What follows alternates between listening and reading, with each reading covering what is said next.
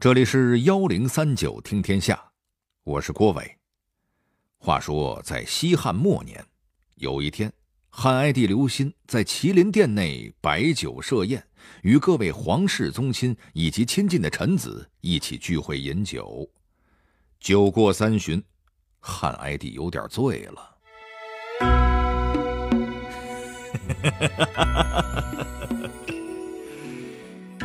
朕近来。思来想去，有一事无法擅自决断，希望与众爱卿商议。不知陛下所言何事？臣等洗耳恭听。朕想效法尧舜禅让，将皇帝之位让与他人。呃，此事事关重大，还请陛下三思啊！哈哈哈哈哈哈！朕心中早有人选，爱卿董贤性情温良，朕愿将天下交付于他。万万不可呀！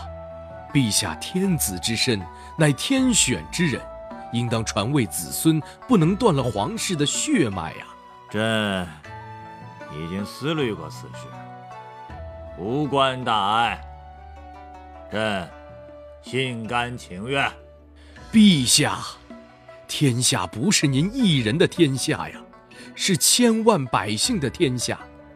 社稷之事，千万百姓都看在眼里，朝廷上下都牵扯其中，不可妄下决断呐。臣等认为此事不妥，请陛下收回此言。唉，罢了罢了。此事以后再议吧。听到这儿，您可能就会问了：这董贤到底是什么人呢？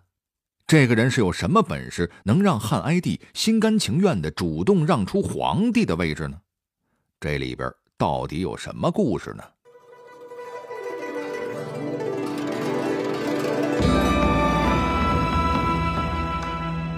是什么人本是男儿身？却使得君王从此不早朝。什么人长得比女子还精致，骨子里的英勇却让他戎马一生，纵横千里。美丽的容貌到底是福是祸？是命运的戏弄，还是人生的筹码？幺零三九听天下，郭伟和您聊聊那些历朝历代的美男子们。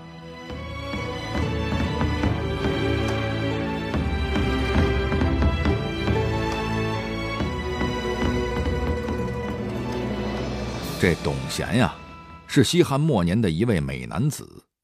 汉哀帝继位之后，董贤升任为郎官。一天，他在殿下传奏，汉哀帝见了他，一下就被他的容貌给吸引了。作为皇帝，汉哀帝的后宫当中美女如云，争奇斗艳，早就对好看的美人见怪不怪了。今天忽然看见这么一个清秀的男子，目光一下就被他吸引住了，心里感叹道：“啊，原来这世间的男子竟然可以长得这么好看，跟各种娇艳的女子比起来，不但清秀可人，还带了几分俊朗，哎，实在是别有一番韵味。”想罢，汉哀帝便召他上前，给他升了职。哎，没想到这汉哀帝也是一颜控啊！这天以后，汉哀帝对董贤就更是各种宠爱有加，这其实搞得董贤很尴尬的。但皇帝之命实在是不敢违逆，他只好顺着皇帝的意思，不得不以柔媚的身姿来取悦哀帝。哀帝更是来劲儿了，天天都让董贤陪在身边，还给他重金赏赐，一个月就赏了一万万两金子。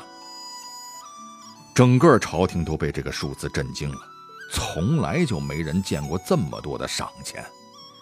董贤尝到甜头了，以后便更加顺着哀帝的喜好，做出一副性情柔和的样子，以各种伎俩谄媚皇帝，来巩固自己的地位。董贤的路数十分奏效，一个月之内，他的官职就连升两级，哀帝甚至还破坏规矩，强行封他为侯。后来，皇帝得知董贤在入宫之前是有家室的，竟然把董贤的妻子和妹妹也接到了宫里。董贤的妹妹沾了哥哥的光，做了昭仪，地位仅次于皇后。汉哀帝对董贤可以说是倾其所有，这还不够，他连皇帝的位置也想让给董贤。这才有了开头的小剧场里的一段对话。臣子们平时对皇帝的种种做法并不干涉，毕竟不过是宠爱一个人罢了，赏点金银倒也没什么大碍。但是万万没想到的是，皇帝这么没分寸。哀帝的这一番话彻底点燃了臣子们的怒火。大家伙一听，这回是不管不成了，再不管这江山都要易主了。于是。纷纷提出反对，暂时把哀帝的想法压了下去。好在汉哀帝中道崩殂，没等到禅让的机会，便驾鹤西去了。而董贤呢，这实际上并没有什么真正的本事，仅仅凭着颜值得到皇帝的宠爱。哀帝死了以后，他也无力支持起江山，便让奸臣王莽钻了空子。王莽复出执政，罢了董贤的官职。斥责董贤乱政，董贤无力抵抗，最终只能认罪自杀。可怜了这一副好皮囊啊！被皇帝的宠爱捧杀，也没落得个好下场。也不知这美貌到底是福还是祸呀？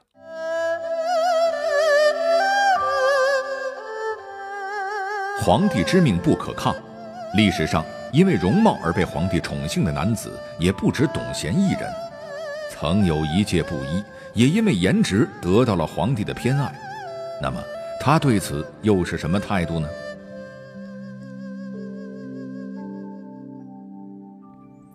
话说前燕国被前秦所灭之后，前燕的鲜卑族部落被迫迁入关中，有一个叫慕容冲的少年和他的姐姐也在其中。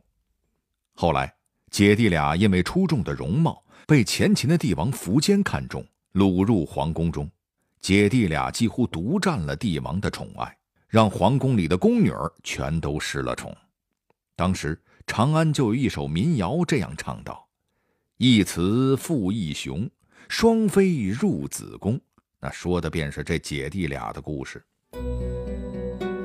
不过，慕容冲并没有像当初的董贤一样顺水推舟，仗着帝王的宠爱坐享荣华富贵。毕竟，对于慕容冲来说，如今正宠幸自己的皇帝可是当初毁了自己国家的人呢，灭国之仇可不是小事儿。再加上这种宠溺自带侮辱属性，慕容冲虽然久居于皇帝身侧，却是暗中积怨在心。慕容冲成年之后，被外放为平阳太守，离开了皇帝苻坚的身侧。他终于有机会发泄这积累了太久的怨恨了。他在河东起兵，攻入了前秦的领土。经历了几番波折之后，他成为了新建立的西燕政权的当家者。随后率兵攻入了苻坚所在的长安。慕容冲逼近长安时。苻坚站在城墙上观望，见进宫而来的是当初常伴身侧的男宠，十分不屑，呵斥道：“你们这些奴隶就该去放牧牛羊，为什么到我这儿来送死？”慕容冲想起多年的耻辱，便大声喝道：“我早已尝尽了作为奴隶的痛苦，今天便要来替代你这王的位置。”两个人虽然表面上都挺强硬。可是苻坚心中还是有些顾虑的，便暗中派去使者送去了一件锦袍，希望唤起两个人旧日相伴的情分。但是苻坚根本就没明白，慕容冲心里对他哪有什么情分呢？他虽然曾经服侍于君王侧，实际上两个人却是貌合神离。每一天的相伴，对于慕容冲来说，不过是在加重内心的痛苦。如今见到这条锦袍，慕容冲昔日积压在内心当中的怨恨终于喷涌出来，二话不说，集中火力攻入了城中。双方激战了几个来回，最终苻坚不敌，弃长安城而去。慕容冲解了心头大恨，占据了长安，自立为皇帝。按说，慕容冲报了私仇，也解了亡国之恨，自己当了皇帝，应当带着当初背井离乡的鲜卑族百姓回到故土了吧？可惜，他这一腔热血，只是为了杀掉昔日的仇人，仇人杀了，就没什么更大的报复了，竟然开始在长安建筑宫殿，督促农耕，打算长久安居在这儿了。当初被迫迁入长安的鲜卑族百姓和官员们对此十分不满，最终一位一心想要复国的将军将慕容冲刺杀，他短暂的皇帝生涯也就此结束了。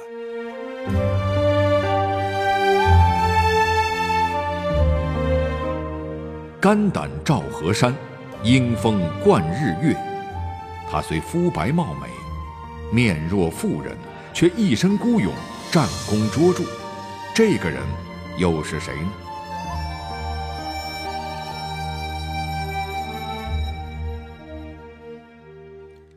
先前我们讲到的两个男人，他们容貌出众，又恰恰因为这个原因无法把握自己的命运。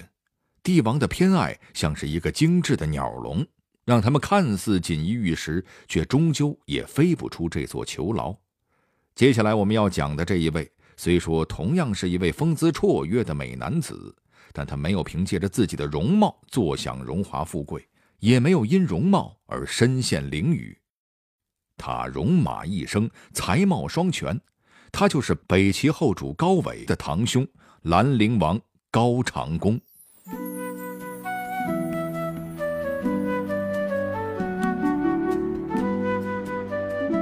史书中记载，兰陵王高长恭体身白皙而美风姿，让女人看了也会有几分羡慕。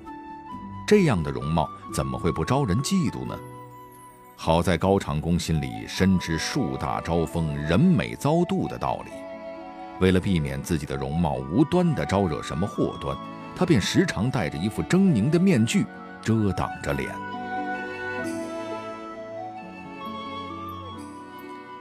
公元五六四年，北周攻打北齐，邙山之战打响，北齐重镇洛阳被敌军包围。北齐当时的皇帝武成帝派遣高长恭在内的几位将军前去救援。到了洛阳，几位将军见敌军兵力强大，攻势猛烈，迟迟不敢前进。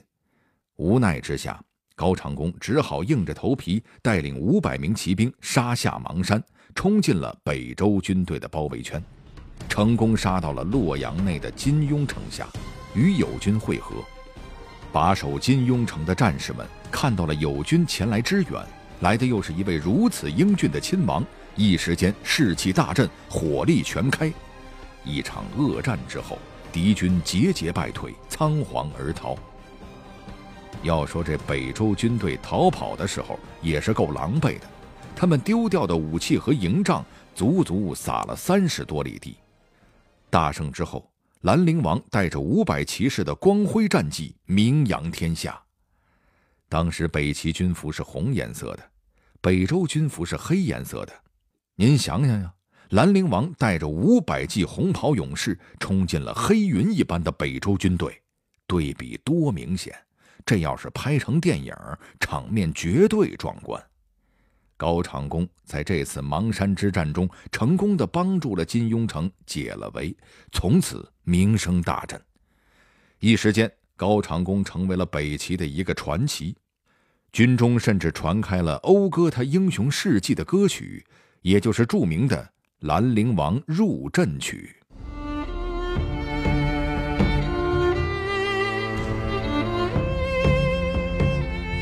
高长恭虽然常年戴着一张狰狞的面具，但是面具既不能永远雪藏他的容貌，也丝毫不会遮盖他的英勇事迹。高长恭终究成了北齐的传奇人物如此英姿与骁勇自然会招人记恨。那么高长恭最后又有着怎样的人生结局呢？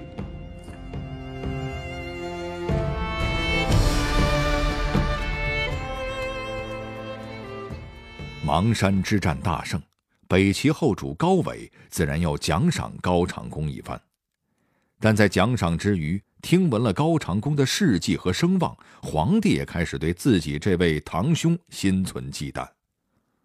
这一天，皇帝在与高长恭讨论起邙山之战时，这样问他：“四哥，你这样冲进敌阵之中，四面受敌，你就不怕一时失手，危及性命吗？”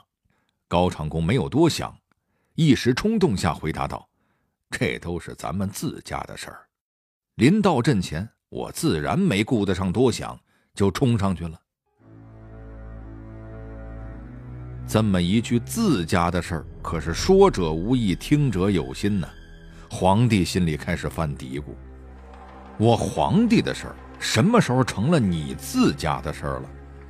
我的天下，是不是哪天也会成了你自家的天下呀？高长恭忘了，一朝成帝王，从此君臣当先，哪里还会有寻常百姓那种自家兄弟的情谊呢？不仅皇帝对高长恭起了疑心，当时的太后胡氏也怕他威胁到自己儿子的位置。胡太后以皇上的名义，派了一位名叫张香香的妃子赐给高长恭，明面上说是为了奖励他的战功，赐他一位美人儿，暗地里却和这位妃子张香香盘算着，让他接近高长恭，找机会给他安上一个叛国的罪名，借机杀了他。张香香也是一位国色天香的美人啊，她伴随在高长恭身边，用尽了各种手段，想诱惑高长恭做出不义之举，但是高长恭却不为所动，始终恪守着君臣之礼。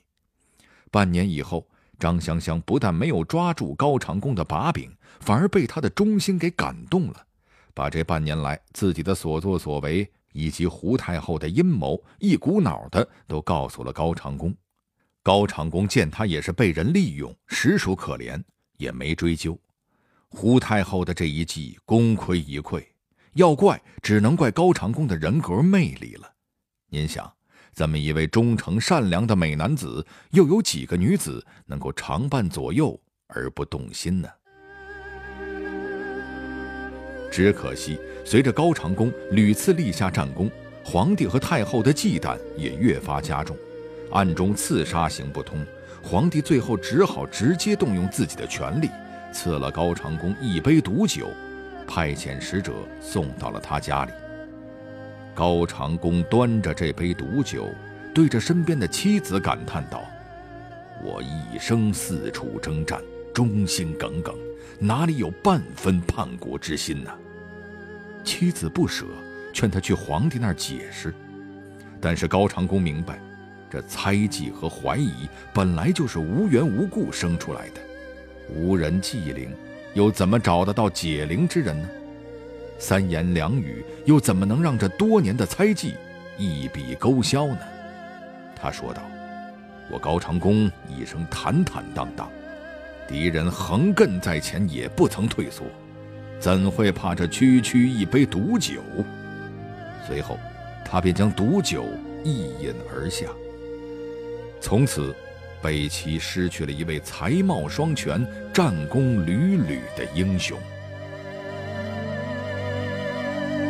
之后，当北周再一次吹响号角，集结大军来袭时，高纬没有了大哥罩着，只能连滚带爬地逃到了邺城。面对即将亡国的命运和城下的将士，这家伙却把准备好的慷慨陈词忘得一干二净，呆立半晌，忽然大笑不止。您说他神经不神经？这样的国家不灭亡也就没有天理了。最近我们经常会讨论一个话题，很多人都觉得肤白貌美的男人就缺乏阳刚之气，而今天。我跟您聊的这几个男人，个个好看，甚至都带着几分娇媚，但他们在历史上留下的名声却大相径庭。可见有没有阳刚之气啊，不是长相决定的，而是由我们的选择决定的。